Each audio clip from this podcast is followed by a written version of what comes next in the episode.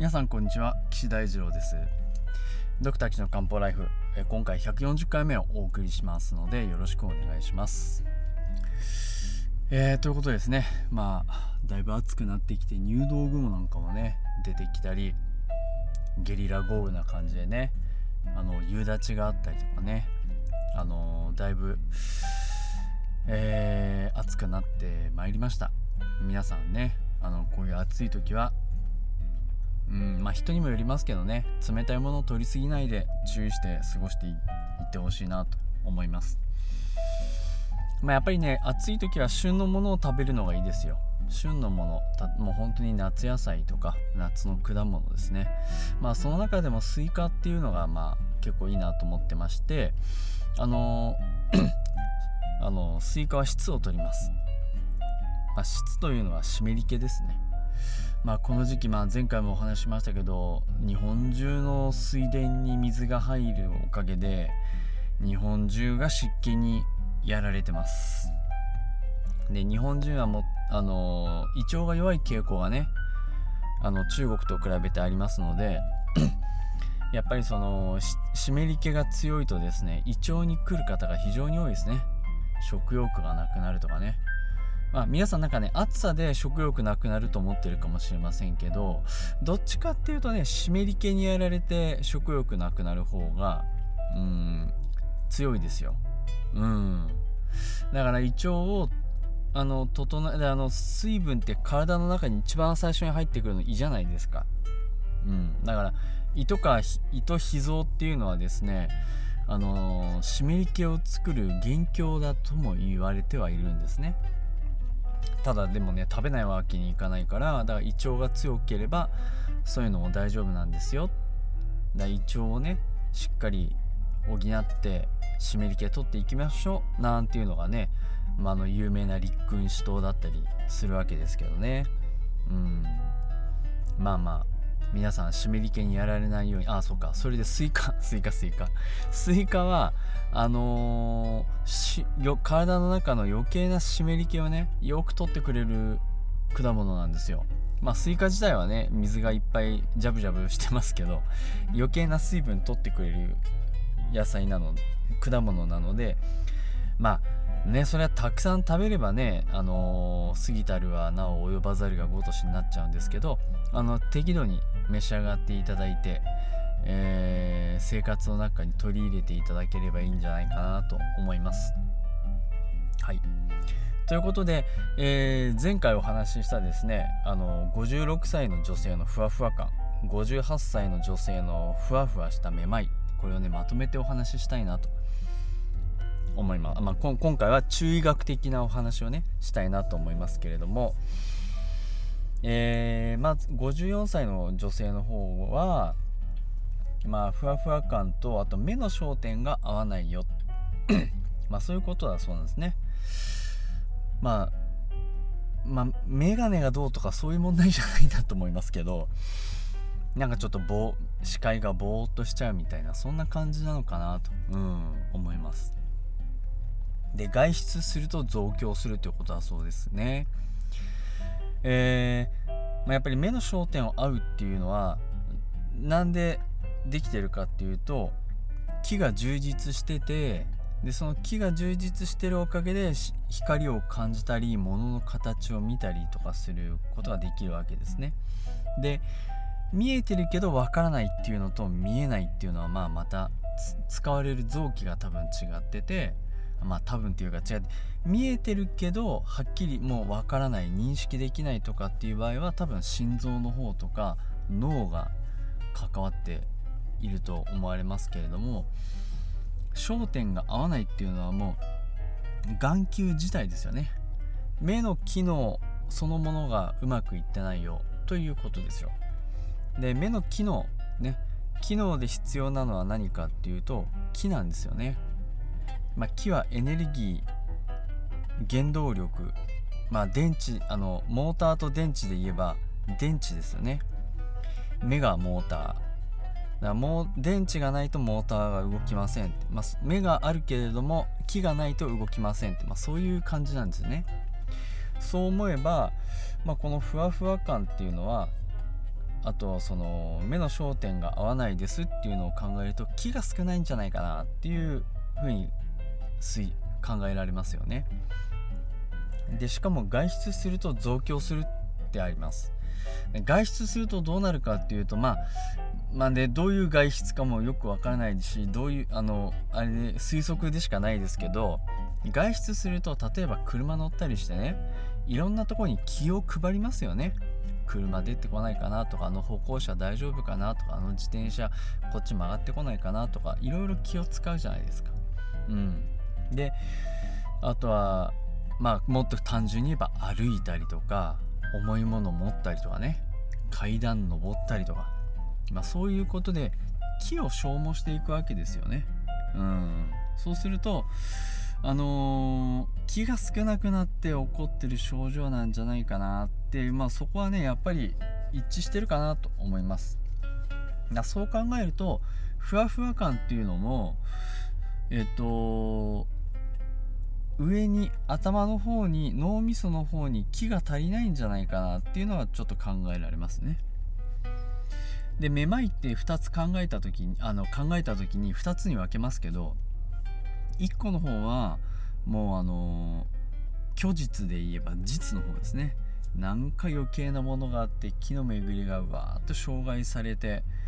体の中で風が発生してその風がこうぐわーっと頭の方に影響してぐるぐる回るようなめまいを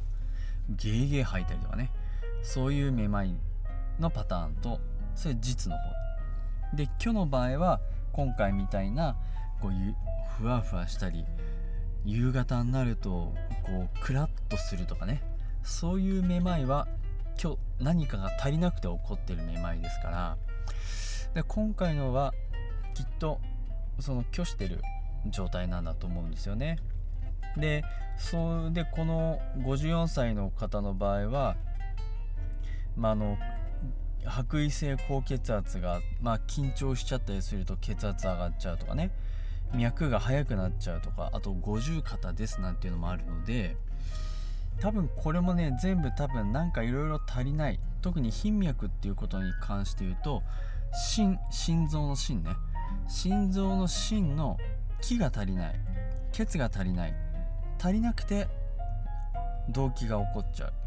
う。ね多分そうすると夜もねよく寝れなかったりとかうん途中で何回も目が覚めちゃったりとかうーんするんじゃないかな。眠りが浅い朝起きてもなんかいっぱいよく寝た感がないとかそういうのが多分あるっぽいなっていう気がします。だからあの頻脈を治すのに遮間臓糖を使うのは僕は悪くないなと思うんですけどうーんもうちょっと芯の血を補う。まあ心まあ遮間臓糖はどっちかというと陰を補う方が強いのでもうちょっと血を補う。気を補う。ね、そっちの方が、まあ、最初にやるべきことかなでそれでもよくやらなかったら遮間増頭で陰も補ってあげるっていう方がまあベターかもなとはあの作戦を立てるうちはあまあだからそうね。何を治療するかですよね。もう頻脈だけ治療したいっていうんであれば遮間増頭だけでもいいと思うんですけど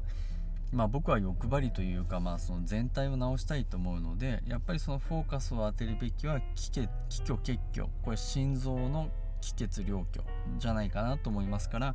それを補うような治療をするべきかなと、うん、思います。で多分50方もうーんなんかねこれ見,、ね、見てないから分かんないですよ。分かんないですけどこれ想像ですけどなんかこう赤く腫れてズキーグワーっていうよりもなんかちょっとこうじわーっとするような重いこうボワーンとするこの痛みの境界もそんな明瞭ではなくて全体的にボワーンと痛いんじゃないかな。うん。そういう感じがするんですよね。でそうするとやっぱりこれ針もいいんですけどこれあの多分お灸まずしてもらった方がいいかな。うん。あのそれはね鍼灸師みたいにあのここなんとかっていうツボでこれこれこういう効果があるからこのツボにお灸しようこのツボにお灸しようって考えなくてもあの一般の人はねある程度効果が見込めますから是非やってみてください。例えば五十肩とかだったら自分で一番ここ痛いなっていうところにあの千年球とかねやってもらうだけでもだいぶ変わります。でまあその周囲に4個とか5個とかこうつけてあの1日まあ朝晩で2回ぐらいできるとベターですけど1回でもいいですけどね。あの1日1回どっかでその肩痛いところにお灸をし続けると。ただでも肩だとこの肩を出すのがちょっと難しいですよね。なんかこうタンクトップを着てやるか袖をめくってもちょうどそのお灸したいところが出ないとかうん。じゃあ脱ぐかっていうとちょっとまあ今はね暑いからいいですけど寒い時期にはちょっとやりにくいみたいなところもあるのでまああのー、そうですね。先生のとこ行ってやってもらってもそれはいいと思いますから今日ねあのー、五十肩はねお灸千年灸買ってきてもらってチャレンジしたらいいんじゃないかなっていう気がしますかね。うん。はい。でも多分この五十肩も多分気血両虚とかで気が気血が補えなくて起こっていると思いますからやっぱお灸の方がいいんじゃないかなと、うん、思います。でえっとお二人目の58歳の女性の方の方はえっとどう、まあ、うん、車運転中に動機があるのとあと強い疲労感だるいで家から出れないねみたいなことがあるようですね。これもやっぱりそのうん何か必要なものがなくて起こってる症状だっていうふうにはこれ考えられますよね。うん、だからこの方は多分そのなんで気と血が減っちゃったかっていうとこのあの家族の方がそのえー、がんになっちゃったと。でがんになっちゃってそうするといろいろ心配すると。まあ場合によると悲しいとか怖いとか、まあ、そういう感情かもしれませんね。悲しいっていう感情は肺に属しますよね。肺は菌ですね。うん。そうするとひょっとすると肺が機能が良くなくて呼吸がすごい浅くなっちゃってる可能性ありますね。うん。ですからまずその木を作るのは食べ物のから吸い取った木の元と呼吸から吸い取った木の元を合わせて作ります。食べ物だけあればいいんじゃないですね。呼吸もしっかりできてないといけないです。でこの方は例えば悲しみが強すぎて呼吸が浅くなってしまっているんであればそこはしっかり深呼吸を呼吸をすることを意識づけてもらってそうすると木を作ることができますから。ね。そうすると肺と火で合わせて木を作って体をこう栄養できますから深呼吸ね忘れないように頑張ってください。で悲しみが強すぎて肺が弱くなるとその子供である腎臓も弱っちゃいますね。しかもその怖いとか恐ろしいとかっていうのが原因であれば腎臓にも負担がかかっちゃいますからそうすると腎虚になってきます。腎っていうのは木を作る大元の陰と陽っていうのが含まれてますからそれが消耗して減ってしまえば体が疲れてだるくなっちゃうっていうのはその通りですよね。うん。ですからこの58歳の方の方は腎を補っていくえっと作戦も必要になってくるんじゃないかな。気を増やす処方と腎を補う処方。ね。この方ね暑がりとか寒がりとかも書いてないし、えっと、腎が司る排尿便ですね。それについても書いてないので具体的に、うん、これがいいですっていうのはなかなかちょっと申し上げにくいんですけれども、まあ、大雑把に言って腎臓腎臓。うん。まあ58歳女性でねどっちかな。うん。まあ、女性は陰がね減りやすいですからね。こういうホットフラッシュがあったり。あでも疲労が強いっていうことは気が虚してそれが陽虚になるからどっちかっていうと寒がりかもしれないですね。そうするとこう体をバーって温めていくような例えば武士とか奥義とか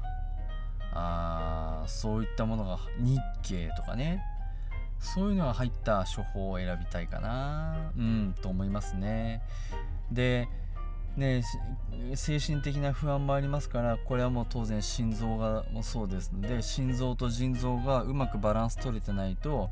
夜も寝れないなんていうのは出てきますしね。家のおしっこが近くて何回も夜中起きちゃうとかそういうのもあったりしますから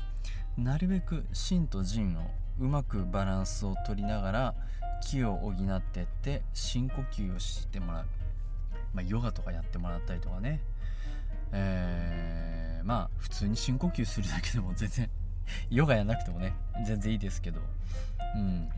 その点気候なんかやるとね体中にこの気を巡らす感じとかをまあ勉強できますからあのおすすめかなと、うん、